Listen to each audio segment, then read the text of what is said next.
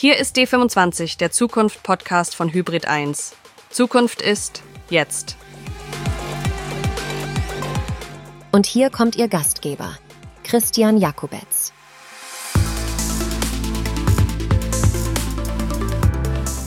Ich weiß ja nicht, wie es euch geht, liebe Hörer, aber ich, ich sitze regelmäßig vor meinen ganzen Geräten, die ich so habe, mit meinen diversen Kanälen, auf denen ich kommuniziere, mit den verschiedensten Softwares, mit denen ich so arbeite und manchmal denke ich mir dann, ich weiß eigentlich gar nicht, womit ich anfangen soll. Oder aber, was jetzt der richtige Kanal für die Kommunikation mit irgendjemand sein könnte. Bis vor kurzem habe ich gedacht, ich wäre mit diesem Phänomen weitgehend alleine. Aber dann, dann habe ich ein Buch gelesen. Dieses Buch heißt Digitaler Stress und in diesem Buch wird erklärt, warum ich gar nicht mal so alleine stehe damit und warum es euch möglicherweise auch so gehen könnte. Dieses ganze digitale Zeug ist nämlich ein zweischneidiges Schwert. Auf der einen Seite ganz, ganz toll, weil, wem sage ich das, man viele Optionen hat und Dinge machen kann, die vor ein paar Jahren noch völlig undenkbar gewesen wären. Es aber auf der anderen Seite manchmal so ist wie mit diesem berühmten Bild vom Esel, der vor ein paar Heuhaufen steht und verhungert, weil er sich nicht entscheiden kann. Auch das ist ja dann irgendwie eine Form von Stress, in diesem Fall sogar von tödlichem Stress. Digitaler Stress heißt also dieses Buch, über das wir heute reden, weil der Autor dieses Buches, David Bausch, heute zu Gast ist hier bei D25. Vorher weise ich noch dezent darauf hin, dass wir in diesem Podcast auch jemanden haben, der uns unterstützt und der ihn präsentiert. D25 wird präsentiert von unserem Partner Digital Publishing Report. Ganz genau so ist es. Und wenn ihr jetzt noch wissen wollt, wo ihr diesen Podcast kriegt, ja klar, überall da, wo es gute Podcasts gibt. Jetzt aber rein ins Gespräch mit David Bausch. Ich drücke die Daumen, dass ihr nach diesen 20 Minuten wisst, wie man digitalen Stress reduzieren kann. Herr Bausch, Sie haben ein Buch geschrieben, das heißt Digitaler Stress. Das fand ich erstmal wahnsinnig interessant als Thema, habe mir aber dann gedacht, wenn es einen digitalen Stress gibt, gibt es dann eigentlich auch einen analogen Stress oder anders gefragt, wo läge denn der Unterschied? Was sind die Spezifika von digitalem Stress im Gegensatz zu in Anführungszeichen normalem Stress? Ja, Herr Jakowetz, das ist eine ganz spannende Frage. Die Basis tatsächlich ist sehr vergleichbar, denn natürlich ist analoger Stress, so wie wir ihn jetzt erstmal kennen, der ist seit über 100 Jahren in der Forschung gut untersucht und da gibt's das transaktionale Stressmodell, was sehr stark von Richard Lazarus geprägt worden ist. Und das hat dann in den 80er Jahren die Basis gebildet, auf der dann digitaler Stress auch erforscht worden ist oder begonnen worden ist, diesen zu erforschen. Das heißt, die Grundlage ist hier sehr, sehr ähnlich. Der entscheidende Unterschied sind die Stressoren. Jetzt Stress ist jetzt per se erstmal hoch individuell, aber man kann natürlich sagen, okay, wenn man jetzt analog drauf schaut, für den einen Menschen sind vielleicht Spinnen irgendwas, was Stress auslöst. Wenn man da eine große Spinne sieht, dann zuckt zusammen und dann kann sich das entsprechend auch entwickeln bis zu Phobien und so weiter bei digitalem Stress sind die Stressoren digitale Auslöser. Und ähm, da weiß die Forschung seit ungefähr 15 Jahren äh, fünf bis sechs große, die da einen Einfluss drauf nehmen können. Und das ist eigentlich der entscheidende Unterschied, dass eben die Stressoren hier maßgeblich mit unserem digitalen Fortschritt erst entstanden sind und analoger Stress eben ja auch alles drumherum, was ähm, ja nicht eben in der digitalen Welt zu Hause ist, adressieren kann. Jetzt beschäftigen Sie sich ja in Ihrem Buch vor allem mit den, im Untertitel steht es ja, Schattenseiten der neuen Arbeitswelt. Ich gehe also mal davon aus, dass diese Stressoren, die Sie ansprechen, nicht unbedingt irgendwas mit Instagram oder sonstigen Social Media Geschichten zu tun hat. Was sind denn aus Ihrer Sicht die wesentlichen Stressoren in dieser neuen digitalen Arbeitswelt? Ja, ich glaube, Instagram und Co. könnte man auch als Stressoren hinzuzählen und super gut unter dem Stressoren der Überladung zusammenfassen. Das ist einer, der ganz gut belegt ist und auch immer so die Basis bildet für digitalen Stress, weil damit äh, wird beschrieben, dass es schlichtweg immer mehr Technologien und digitale Systeme an unserem Arbeitsplatz werden. Und das fordert uns natürlich, weil wir die Komplexität durchdringen müssen, weil wir das Handling verstehen müssen, was nicht immer ganz selbsterklärend ist. Und Wir haben aber auch seit der Pandemie eine starke Zunahme von kommunikativen Eingangskanälen. Wenn ich vor der Pandemie beispielsweise per Mail, per Telefon, per Handy kommuniziert habe, dann sind jetzt verschiedenste neue Kanäle hinzugekommen. Videokonferenzsysteme, die bringen alle ihr eigenes Chatsystem mit. Auf SharePoints wird noch viel stärker kommuniziert und vieles mehr. Und ähm, wenn man jetzt das Beispiel von Ihnen heranzieht, was Instagram, Snapchat, LinkedIn und all diese Systeme auch angeht, die erweitern das Spektrum natürlich nochmal. Der entscheidende Unterschied ist, dass da bewegen wir uns in einem sogenannten freiwilligen Nutzungsumfeld. Also ich kann selber sagen, ja, ich muss nicht auf Instagram reinschauen und das Schlimmste, was passieren kann, ist im Zweifel, dass mein Freund sauer auf mich ist, weil ich ihm dort nicht geantwortet habe. Im beruflichen Kontext ist es ein verpflichtendes Nutzungsumfeld. Das heißt, ich kann meinem Chef jetzt nicht sagen, ich nutze kein MS Teams mehr, weil ich das find, weil ich das blöd finde. So, ich bin eben darauf angewiesen. Die Konsequenz wäre im Zweifel nur, dass ich mir einen neuen Job suche. Und da ist der entscheidende Unterschied und diese Überladung, diese Vielzahl von Kommunikationskanälen, die ich heutzutage im Blick halten muss. Das ist eben ein, ja, ganz treibender Stressor, der sowohl die berufliche, aber auch dann die private Welt verbindet. Jetzt lege ich mich mal bei Ihnen auf die Couch, auch wenn ich weiß, Sie sind kein Psychologe und auch wenn es mir ein bisschen unangenehm ist, wenn jetzt hier so viele Leute zuhören. Ich mache es aber trotzdem, damit man das vielleicht ein bisschen anschaulicher äh, erklären kann. Also, Sie haben jetzt gerade viel gesprochen von der Überladung des Ganzen. Ich glaube, das Phänomen kennt ja fast jeder, der sich mit digitalen Tools beschäftigt und in der digitalen Arbeitswelt unterwegs ist. Jetzt sehe ich bei mir jeden Tag so einen, so einen gefühlten Widerspruch sozusagen. Auf der einen Seite sitze ich fast jeden Tag da und bin total happy damit, welche unendlich vielen Möglichkeiten mir digitale Tools geben, um zu arbeiten. Und gleichzeitig passiert es mir regelmäßig, dass ich irgendwo an meinem Schreibtisch sitze und fühle mich wie blockiert, wie komplett überladen, komplett überfordert, weil ich teilweise wirklich nicht mehr weiß, wo soll ich überhaupt anfangen. Also das Problem ist nicht, dass ich sage, ich weiß jetzt nicht, wie ich mit meinen Tools umgehen soll. Das weiß ich im Regelfall ganz gut, sondern dass ich wirklich wie der berühmte Esel, der vor, ich weiß nicht, wie viel Heuhaufen steht und sagt, ich kann mich nicht entscheiden. Ist das jetzt einfach mein persönliches Problem und Sie würden mir sagen, dann organisier dich besser? Oder ist das so ein typisches Beispiel für das, was Sie gerade Überladung genannt haben? Mhm. Ja, ich würde sagen, tatsächlich sowohl als auch. Also es ist natürlich ein Thema, was, was Menschen unterschiedlich stark betrifft. Sie haben jetzt gesagt, dass das für Sie jetzt erstmal weniger das Thema ist, was die, was die Bedienung angeht, was das Durchdringen angeht, aber gleichzeitig die Kanäle, die Vielzahl der Kanäle eben ein Treiber ist. Und das ist, glaube ich, was, was ganz viele Menschen nachvollziehen können. Und ich würde es gerne mal an einem Beispiel festmachen, wenn man sich mal die Kommunikation gerade im beruflichen Umfeld anschaut. So, da sind wir immer noch sehr stark geprägt. Wir schreiben immer noch viele Mails. Wir schreiben aber in Chatsystemen beispielsweise Microsoft Teams. Wir senden uns im Zweifel auch Dateien über Microsoft Teams. Wir legen aber auch Dateien auf SharePoints ab und schreiben da was dazu, was in der Unterlage neu entwickelt worden ist oder wie auch immer. So, und jetzt sind Sie beispielsweise in der Situation zu sagen, okay, ich will an der Datei weiterarbeiten, aber welche ist denn jetzt die aktuelle? Und dann gucke ich einmal in meinem Mail-Postfach so und dann sehe ich, okay, die Mail ist vom ja, heutigen Tag, 15 Uhr irgendwie 29. Dann muss ich aber nachgucken, okay, gibt es vielleicht eine neuere Version, die in Teams abgelegt worden ist oder in Teams gesendet worden ist. Und wenn ich ganz Pech habe, muss ich nochmal auf dem SharePoint gucken, ob da noch ein Kollege in unserer kollaborativen Zusammenarbeit noch was abgelegt hat. Das heißt, diese Organisation sich zurechtzufinden, die kostet auf einmal nicht nur Zeit, sondern auch ganz viel Energie, weil man ja im Zweifel wirklich immer vergleichen muss, wo ist denn der neueste kommunikative Stand. Und das ist, glaube ich, was, was Unternehmen sehr, sehr viele belastet. Ich bin da selber schon von betroffen gewesen, weil halt eben in dem Projekt noch eins, zwei Kanäle dazu kamen und ich dann wirklich nicht mehr wusste, wer hat was wo geschrieben. Und ähm, das ist, glaube ich, was, was in Projekten zunehmend von Relevanz wird.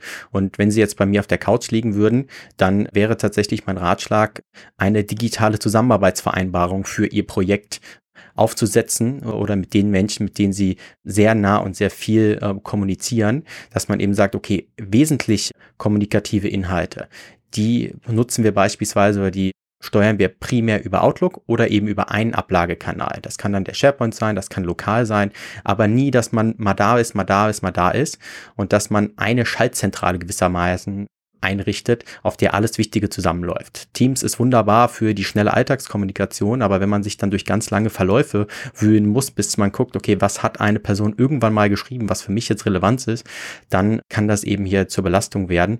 Und es kostet ja nicht nur diese Zeit, das strengt uns auch kognitiv wahnsinnig an, weil es hoch ja, fordernd ist, immer alles durchzusuchen und zu sagen, okay, das ist jetzt von der Uhrzeit, das ist von der Uhrzeit und ähm, was ist jetzt für mich das Relevante? Also diese Selektion aus dieser Vielzahl von Daten, diese Überflutung, da eben durchzudringen, das ist eben was, was Leute dann auch am Ende des Tages so, ja, emotional erschöpft zurücklässt. Kann Ihnen gar nicht sagen, wie glücklich, dass mir das jetzt gerade macht, was Sie mir erzählen, weil ich die ganze Zeit immer gedacht habe, es liegt wahlweise an meiner eigenen Unstrukturiertheit oder Unfähigkeit oder ich weiß nicht was. Also dieses, genau das, was Sie beschreiben, ne, dieses Überforderungsgefühl. Dass ich sage, ich bin hier auf 17 verschiedenen Kanälen unterwegs. Ich muss mich mit, ich weiß nicht, wie vielen Versionen beschäftigen, mit wie vielen Tools etc das ist einfach wahnsinnig stressig. Und klar, natürlich ist es naheliegend zu sagen, guckt mal, dass ihr die Dinge zusammenbringt. Auf der anderen Seite, wenn wir jetzt, bleiben wir nochmal beim Thema Kommunikation, gar nicht mal auf Projekte bezogen. Also, ich kenne Leute,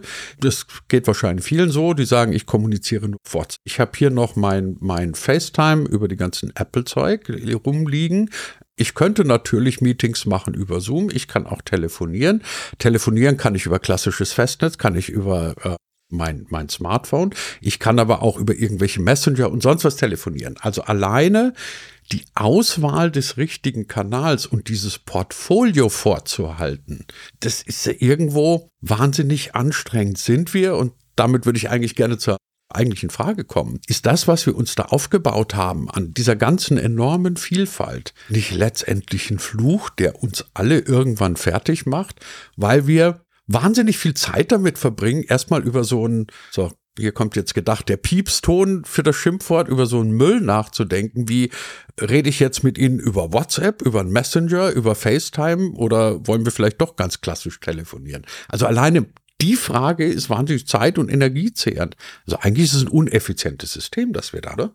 Absolut, da bin ich total bei Ihnen. Und ich erlebe das ja selbst, dass ich meine Kommunikation über Teams mache, über Google Meet You, über Zoom, über WebEx, über Skype for Business. Alles ist in einer normalen Durchschnittswoche unterschiedlich relevant. Und das ist wirklich wahnsinnig frustrierend, weil man muss sich natürlich auf das Handling der einzelnen Systeme auch ein, einstellen. Und ich habe da immer so dieses Bild im Kopf, wie wir das ja noch vor ganz, äh, ja gar nicht so langer Zeit, jetzt langsam wird's ja per EU-Gesetz, meine ich, äh, geregelt, was die Adapter angeht, der Ladegeräte, dass man das vereinheitlicht. Im Endeffekt ist es ja genau so, wir brauchen immer eine Schnittstelle zu uns, damit wir eben mit diesen Systemen fertig werden. Und die fehlt dann auch oftmals. Ich habe es jetzt heute gemerkt, ich musste gerade erstmal wieder ein Update machen von meinem Chrome-System, damit ja, unser Google Meet You Call hier aufgenommen wird. Und wenn ich halt eben nur einen Kanal habe, dann ist der immer up to date im besten Fall. Dadurch, dass ich aber alles immer ja, parallel standhalten muss, ist das eben hier ein Thema, was durchaus belasten kann. Und Sie hatten gerade noch von WhatsApp und den vermeintlichen, sage ich mal, privaten Kanälen gesprochen. Da würde ich gerne nochmal drauf eingehen, weil das finde ich hochspannend.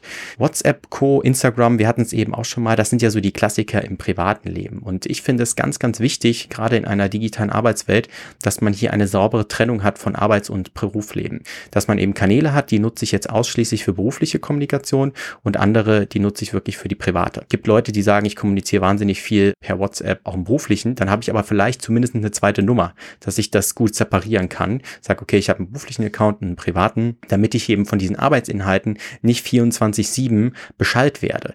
Denn so gut wie es ist, so einfach wie das ist, über WhatsApp nochmal ganz schnell jemandem zu schreiben, ist deutlich leichter als im Zweifel eine Mail. Es greift dann doch in Privatsphären ein, die ich im Zweifel nicht verletzen möchte. Ich sage immer ganz gerne, in Zeiten der digitalen Arbeitswelt, in der wir uns jetzt seit zwei, drei Jahren sehr stark bewegen, ist das Arbeitszeitgesetz ein zahnloser Tiger, weil es eben eine Nicht-Arbeitszeit von elf Stunden voraussetzt. Und wenn ich eben mit Leuten über Arbeitsinhalte kurz kommuniziere via WhatsApp, was man aus Datenschutzgründen ohnehin nicht unbedingt machen sollte, aber sei es mal drum, dann ist diese elf Stunden Nicht-Arbeitszeit natürlich immer irgendwie unterbrochen. Und ich habe es am Wochenende selber erlebt, das Buch ist jetzt letzte Woche gestartet und ist direkt eingestiegen auf Platz zwei bei Amazon in der Personalmanagement-Kategorie. Und ich war so glücklich darüber, dass ich meiner Produktmanagerin, die auch in meinem Alter ist, direkt einen Screenshot via WhatsApp schicken wollte. Und ich habe mich wirklich beherrschen müssen, dass ich das nicht tue und ihr erst am heutigen Tag per Mail das Ganze geschickt habe, weil ich eben wusste, okay, ist jetzt gerade Privatperson, die ist jetzt nicht im Dienst und die soll auch nicht mit diesen Arbeitsinhalten, die für mich auch irgendwie ein Hobby sind, aber für sie echte Arbeit, konfrontiert werden. Und ähm, da musste ich mich selber beherrschen, dass ich hier die Trennung zwischen Beruf und Privatleben einfach für sie aufrecht halte. Aber ist gerade durch die Digitalisierung nicht auch so ein, so ein Mentalitätswechsel zu beobachten? Also zumindest in meiner äh, LinkedIn-Bubble fällt mir beispielsweise auf, dass wahnsinnig viele Leute direkt hausieren gehen damit und wahnsinnig stolz darauf sind, dass sie permanent on air sind und immer erreichbar und immer in, in, in, in, ihrem, in ihrem Kampfmodus und man sich ja irgendwie fast schon, weiß ich nicht, zumindest in meinem Alter wie ein seniler Volltrottel vorkommt, wenn man sagt, also ich bin eigentlich nach 45, 50 Stunden in der Woche restlos erledigt. Und währenddessen schreiben die bei LinkedIn, ich habe jetzt gerade noch das und das und das Projekt gemacht. Mhm. Also ich glaube, Sie hatten gerade den Begriff genutzt, verkämpft und oder oder ein Kampf. Und ich glaube, auf Dauer könnte man sich hier tatsächlich verkämpfen, denn diese Arbeitswelt, die fordert uns mental wirklich sehr, sehr stark. Es ist nur eine Frage, wann wir dann in diesem Kampf quasi verlieren oder wann wir da quasi den kürzeren ziehen. Wenn wir wirklich uns diese Belastung über Monate, Jahre ja, davon nicht, nicht wegkommen und nicht gesunde Phasen der Regeneration schaffen, dann werden wir irgendwann da den Tribut für zollen müssen. Und ich glaube, damit zu prahlen, zu sagen, ich bin hier immer erreichbar, ich bin ja, ich habe tausend Projekte. Das ist, glaube ich, kein gutes Vorbild in einer digitalen Welt. Da braucht es Führungskräfte, die vor allem ihren Mitarbeitern das Gefühl geben, es ist okay, wenn du mal nicht erreichbar bist. Also ähm, ich sage da immer zu eine digitale Kernarbeitszeit. Wir alle kennen die Kernarbeitszeit im Unternehmen, in der man arbeitet. Meistens ist es ja so 6 bis 20 Uhr und in der Zeit bewegen sich die grob acht Stunden immer. Das bedeutet nicht, dass man halt irgendwie diese 14 Stunden arbeitet und ähnlich ist es bei einer digitalen Kernarbeitszeit für mich auch, dass man eben sagt, okay, innerhalb einer gewissen Phase bin ich im Zweifel noch erreichbar und biete das auch an, das ist auch okay, aber beispielsweise ab 20 Uhr oder ab 19 Uhr oder ab 21 Uhr, das kann ja hoch individuell sein. Da habe ich wirklich das gute Bewusstsein, dass ich sage, ich gucke jetzt nicht mehr auf mein berufliches Smartphone, lese hier keine Mails mehr, die reinkommen, nehme keine Anrufe mehr ein, um eben hier eine, eine Grenze einzubauen, die ganz wichtig ist. Und ähm, erfahrungsgemäß, und das zeigen auch meine eigenen Studien, der deutsche Mensch ist ja sehr gewissenhaft. Und wenn Führungskräfte hier nicht ja die Befähigung schaffen, dass Mitarbeiter das Bewusstsein entwickeln, hey, ich erwarte nicht, dass du zu jeder Zeit erreichbar und abrufbar bist, dann werden Menschen wahrscheinlich lieber einmal mehr als zu wenig in ihre Mails nach Feierabend gucken. Und das ist, glaube ich, hier eine Gefahr auf Dauer, weil wir sehen ja in allen ja, Krankenkassenberichten der letzten Jahre, die psychischen Erkrankungen steigen wahnsinnig an. Und ähm, ich denke, das wird auch noch eine Zeit lang so weitergehen, bis ein Umdenken in der ja, Bevölkerung der Arbeitswelt stattgefunden hat, dass eben digitale Belastung eine ernstzunehmende Form der Belastung ist. Ich sage ganz immer, ganz gerne, im Endeffekt, wenn wir, wenn ein Handwerker sich mit einem, einem Hammer auf den Finger haut, so, und dann spritzt das Blut, dann weiß der Chef oder der Meister im Zweifel direkt, oh, der kann jetzt heute nicht mehr weiterarbeiten, der muss jetzt zum Arzt. So. Im Endeffekt sind digitale Tools nichts anderes. Nur da sehe ich diese Verletzung im Zweifel erstmal nicht. Und die baut sich über Monate, Jahre auf, bis es dann irgendwann zu spät ist und ich dann quasi nicht nur mal für eine Woche rauskatapultiert werde, sondern vielleicht für einen längeren Zeitraum.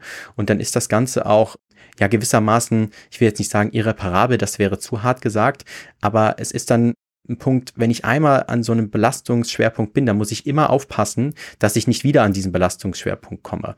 Und ähm, das wird dann, glaube ich, wirklich eine Herausforderung. Und dieses Bewusstsein, dass digitale Tools eben auch zu dieser Schädigung führen können, die ist, glaube ich, noch ganz, ganz neu und jung in unserer Arbeitswelt. Haben Sie damit jetzt nicht gerade ein prima Plädoyer gegen Homeoffice gehalten? Vielleicht ohne es zu wollen? Mhm. Nee, tatsächlich würde ich das sagen, dass das nicht ist, denn es gibt eine wunderbare Hard aber fair Sendung aus dem Jahr 2012, die heißt Mit dem Handy ins Bett war ein damaliger Professor von mir Gast, Alexander Ziesig. Viele Grüße an der Stelle, falls er das hört. Und äh, schon damals war das Thema Erreichbarkeit hier ein ganz, ganz spannender Punkt, weil äh, die Möglichkeiten, erreichbar zu sein, waren zu dieser Zeit auch schon gegeben. Was jetzt heute hinzukommt im Homeoffice, und damit würde ich erstmal Ihre These sogar verstärken, um sie dann wieder versuchen zu entkräften, ist, wir haben mittlerweile nicht nur diese Erreichbarkeit, wir haben jetzt auch eine proaktive Handlungsfähigkeit. Das heißt, wenn ich damals irgendwie eine SMS bekommen habe oder eine Mail, ich konnte sie auf meinem BlackBerry zwar lesen, aber kein Chef der Welt konnte die Erwartungshaltung haben, dass ich um 21 Uhr nochmal in das kilometerweit entferntes Büro fahre und dann den Arbeitsauftrag umsetze. Da wusste jeder, okay, das macht er dann morgens als allererstes. Das ist in einer digitalen Welt anders. So, da kann ich mich im Zweifel um 21 Uhr nochmal an den Schreibtisch setzen und die, diesen Arbeitsauftrag umsetzen. Umso mehr braucht es halt hier an dieser Stelle wieder die digitale Zusammenarbeitsvereinbarung und ein Führungsverständnis, das mich davor schützt, beziehungsweise einen Rahmen setzt, dass die Vorteile, die uns das Homeoffice bietet, die ortsabhängigen Arbeitsmöglichkeiten sind ja großartig. Also die will ich auch nicht mehr missen. Das ist wirklich Wahnsinn. Aber es braucht halt diesen Rahmen und den müssen Führungssätze Führungskräfte und Unternehmen gleichermaßen schaffen, damit eben hier die Belastung in diesem Rahmen auch bleibt und nicht darüber hinausgeht. Haben Sie den Eindruck, dass in den meisten Betrieben dieses Bewusstsein für diese Anforderungen, für diese neuen Anforderungen auch tatsächlich da ist? Oder ist digitales Arbeiten dort einfach die Fortsetzung des Analogen mit anderen Mitteln? Leider glaube ich, dass dieses Bewusstsein bei Weitem noch nicht ausgeprägt genug ist. Also es ist ja auch eine sehr junge Arbeitsweise. Wir sind ja alle in der Pandemie so ein bisschen reingeschlittert und natürlich kann man jetzt aus der Forschung schon so ein bisschen äh, Führung auf Distanz nannte sich das Forschungsfeld, da so ein paar ja, Erkenntnisse daraus ableiten, die auch für Remote Leadership oder Hybrid Leadership relevant werden können. Aber im Endeffekt ist das für ganz viele Führungskräfte maximal Neuland und auch das Bewusstsein für digitalen Stress. Ich glaube, wenn man jetzt eine repräsentative Umfrage unter allen Führungskräften in Deutschland machen würde, dann würden wahrscheinlich nicht mal zehn Prozent das Thema kennen. Wenn man aber die Belastungsfaktoren abfragen würde, die sie selber oder bei ihren Mitarbeitern wahrnehmen, dann bin ich ziemlich sicher, wäre die Zahl bei 70, 80, 90 Prozent, weil die Belastung, die ist da. Nur viele können das Kind nicht beim Namen nennen. Und es ist ja so oft wie im Leben, wenn ich eben diese, diese Belastung nicht benennen kann, dann kann ich im Zweifel auch nichts dagegen tun. Das heißt, ich versuche mit meiner Arbeit und meinem Buch erstmal eine Sensibilisierung zu schaffen, um eben diese erste Basis zu legen, auf der dann quasi weiteres folgen kann, was digitalen Stress präventiv entgegenwirkt. Wenn ich denn schon Vorgesetzte oder ein Unternehmen habe, in dem dieses Bewusstsein noch nicht da ist, wo man möglicherweise das auch weglächelt oder sagt, stell dich nicht so an wegen den paar E-Mails oder den paar WhatsApp-Nachrichten, was kann denn der Einzelne tun, um diesen digitalen Stress zu ver oder zu reduzieren? Also auch noch mal mhm. aus meiner eigenen Dings. Ich weiß natürlich, guck weniger aufs Handy, lies lieber ein gutes Buch, geh raus an die frische Luft, mach Sport. Ich habe auch zwei Handys, also eines, das wirklich rein privat ist. Und mhm. trotzdem merke ich aber, dass es mir leider nicht so gelingt, ganz konsequent zu sagen, jetzt ist Feierabend oder Wochenende, wie ich das gerne hätte. Also lange Rede, kurzer Sinn, wie mhm. kriege ich es denn hin, dieser Verlockung der ständigen Erreichbarkeit, der ständigen Kommunikation zu widerstehen? Hilft doch eigentlich mhm. nur ausschalten, wegsperren und analog leben. In der Frage steckt so viel drinne, wo ich jetzt wahrscheinlich das Podcast-Format sprenge. Deswegen nee, nee, nee, nehmen Sie, nehmen Sie sich alle Stelle, Zeit, die Sie wollen. Okay, dann hoffe ich, dass Sie keine Anschlusstermine haben.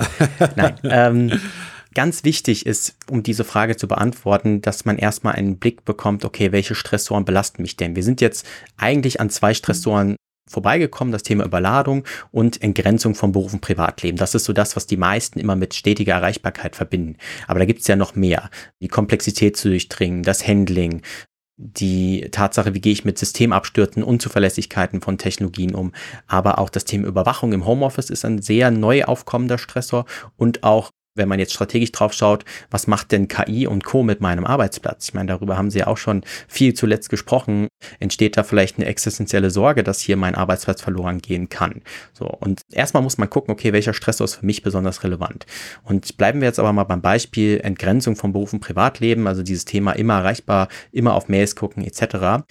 Wenn Sie jetzt sagen würden, jetzt einfach weniger aufs Handy gucken, dann ist das wie so eine Art kalter Entzug. Sie haben ihr Gehirn oder wir alle haben unser Gehirn über Jahre dahin konditioniert, immer regelmäßig aufs Handy zu gucken, alle paar Minuten es in die Hand zu nehmen. Da steckt viel das Thema FOMO dabei, also Fear of Missing Out, die Angst, etwas zu verpassen.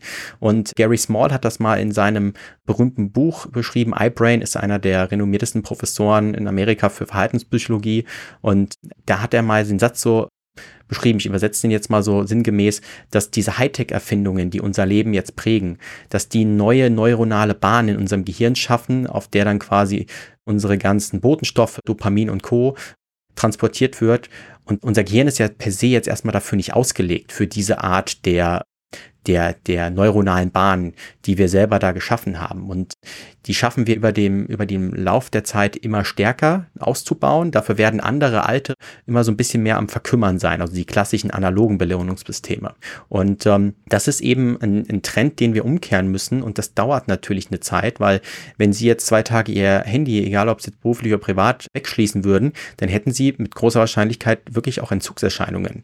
Und ähm, das ist was, wo man wirklich gucken muss, okay, kalter Entzug kann ich hier nicht raten, sondern es ist Stück für Stück die Konditionierung, diese ja, neuronalen Bahnen im Gehirn wieder neu zu strukturieren. Das heißt, die digital ein bisschen kleiner zu machen, dass ich eben weniger das Bedürfnis habe, dann zum Handy zu greifen und dafür analoge wieder mehr zu pflegen. Und da haben sie auch schon so ein paar Sachen genannt, die ich gerne als Power-Ressourcen beschreibe. Sport, analoge Beziehungen pflegen, gesunde Schlafphasen sind hier wichtig.